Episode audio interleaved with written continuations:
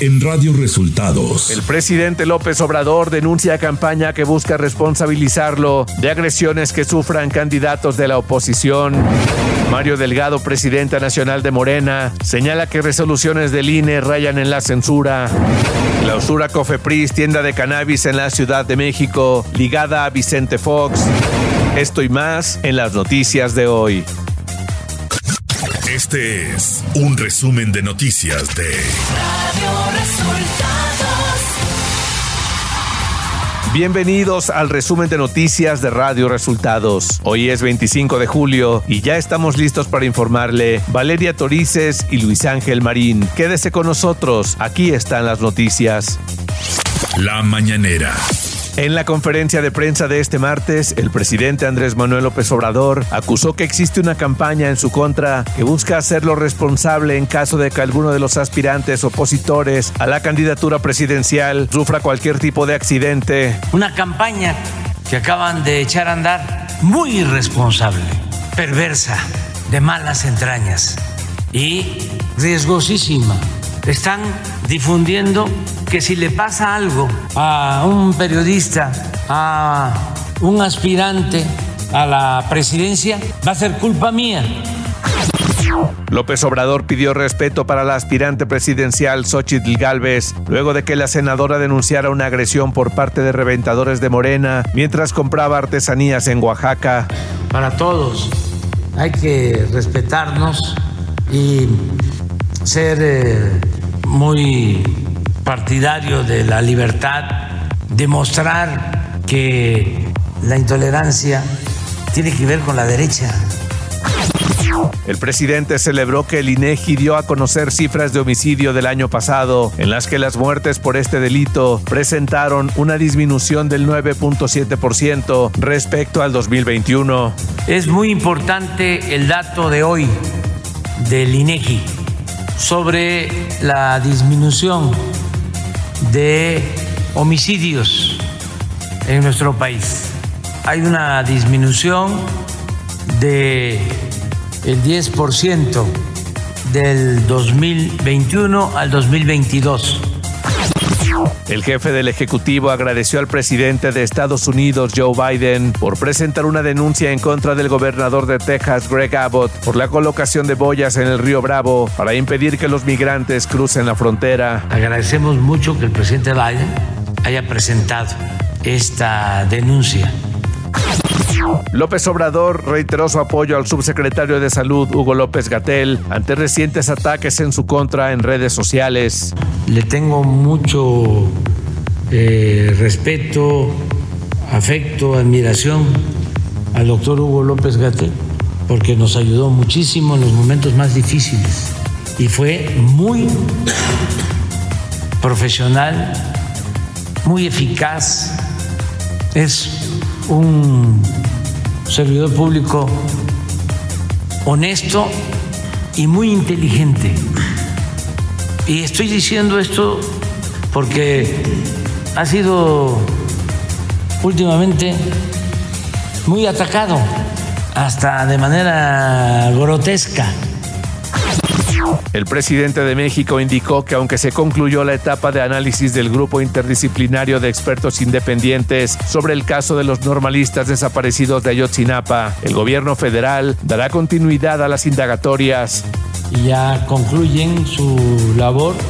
Les eh, agradecimos por lo que han hecho, una buena investigación y van a presentar hoy un reporte nosotros vamos a continuar eh, con la investigación. Se ha avanzado mucho.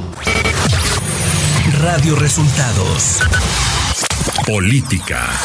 El dirigente nacional de Morena, Mario Delgado, señaló que algunas decisiones del INE en contra de Morena rayan en la censura, así como el impedimento al presidente Andrés Manuel López Obrador para hablar de temas de coyuntura o incluso mencionar a servidores públicos de la oposición. Claudia Sheinbaum se reunió con Rigoberta Menchú, quien le deseó mucho éxito y la felicitó por su liderazgo y trayectoria. Afirmó que las mujeres han nacido de muchas luchas. Por su parte, Sheinbaum describió a la Premio Nobel de la Paz como una mujer admirable y entrañable. Gracias por compartir tu sabiduría, querida Rigoberta. En conferencia de prensa en la Ciudad de México, Marcelo Ebrard señaló que Morena y el PAN no tienen ninguna empatía entre ambos partidos. Esto luego de que el diputado del PAN en la Ciudad de México, Gonzalo Espina, anunciara que un grupo de panistas formara la Ola Azul para apoyar a Claudia Sheinbaum, a lo que Ebrard señaló que él no aceptaría un apoyo de este tipo. O estás en un lado o estás en otro, afirmó el ex canciller. Yo pienso que no tenemos ninguna empatía en Morena con el Partido Acción Nacional respecto a sus planes, sus programas, sus acciones, lo que representan y por lo menos en mi caso yo no aceptaría un apoyo de ese tipo.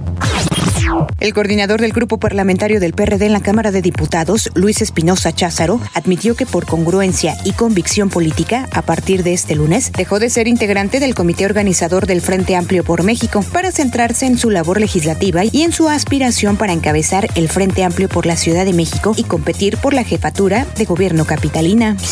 Nacional.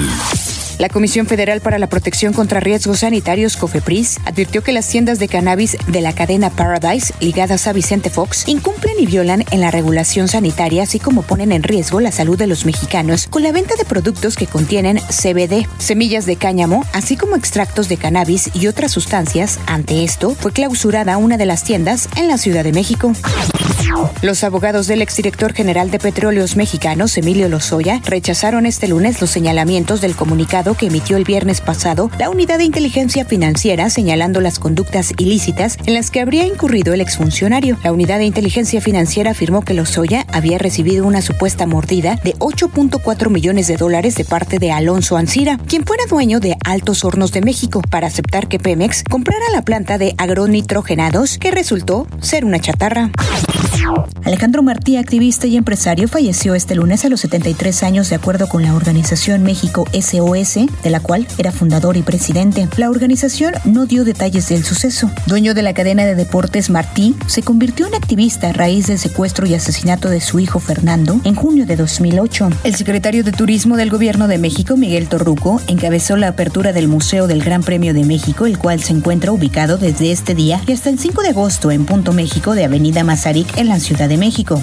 Nos encontramos en Punto México ahora para dar la bienvenida a una exposición de Fórmula 1 en la que se exhiben réplicas de los vehículos utilizados, eh, que son utilizados pues en todo lo que ha sido la historia de la Fórmula 1. Acompañado de Rodrigo Sánchez Peraza, director de Relaciones Públicas del Gran Premio de la Ciudad de México, Torruco Márquez se refirió a la importancia del Gran Premio de México para el turismo en México. Además, el titular de turismo afirmó que este evento es el de más derrama económica para nuestro país. En esto es una derrama superior a los 15, 17 mil millones de pesos eh, por el impacto tan solo del evento internacional de la Fórmula 1. Efectivamente, ese es el evento que más deja derrama económica y más impacto a nivel internacional en todos los países eh, del mundo.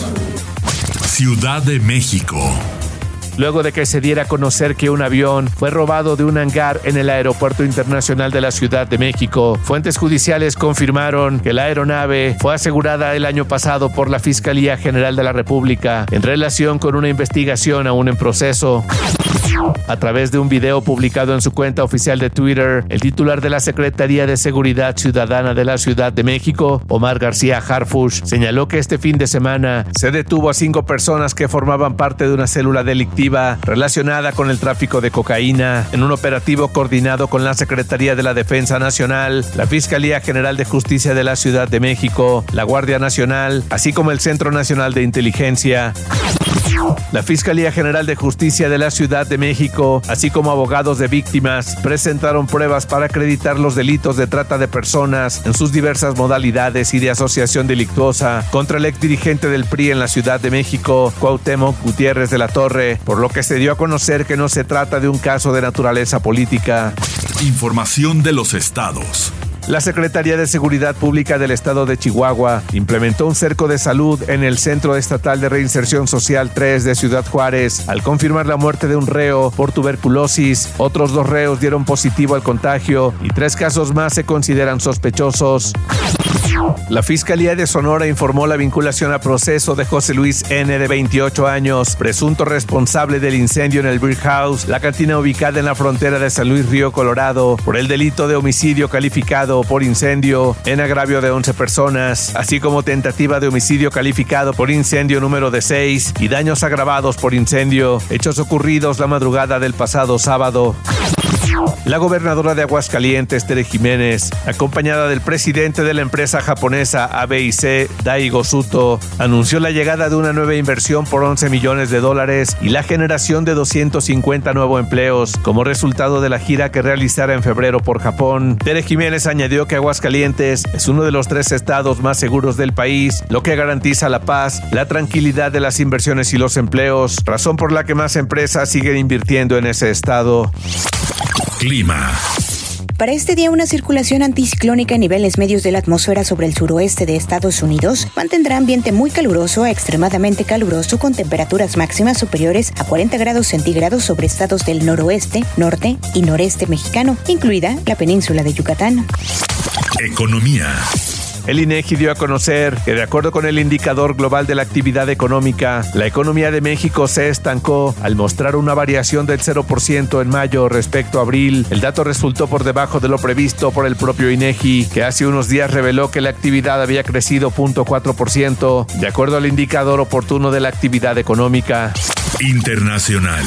El Departamento de Justicia de Estados Unidos demandó este lunes a Texas por haber instalado sin autorización federal una barrera de boyas en el Río Grande, frontera con México, con el objetivo de frenar el paso de los migrantes. La Fiscalía estadounidense había dado al gobernador de Texas, el republicano Greg Abbott, un plazo que concluyó hoy para que retirara las boyas por los riesgos humanitarios para los migrantes que supone dicha barrera, así como los ambientales. Mientras Kiev publica un supuesto informe interno ruso de cómo Moscú saboteó el acuerdo del grano, Rusia reclama a la ONU que no se cumplen los compromisos con la parte rusa. El secretario general de la ONU, Antonio Guterres, le presentó nuevamente al presidente ruso Vladimir Putin una especie del plan de acciones y la promesa de que alguna vez se podrá cumplir la parte rusa del acuerdo.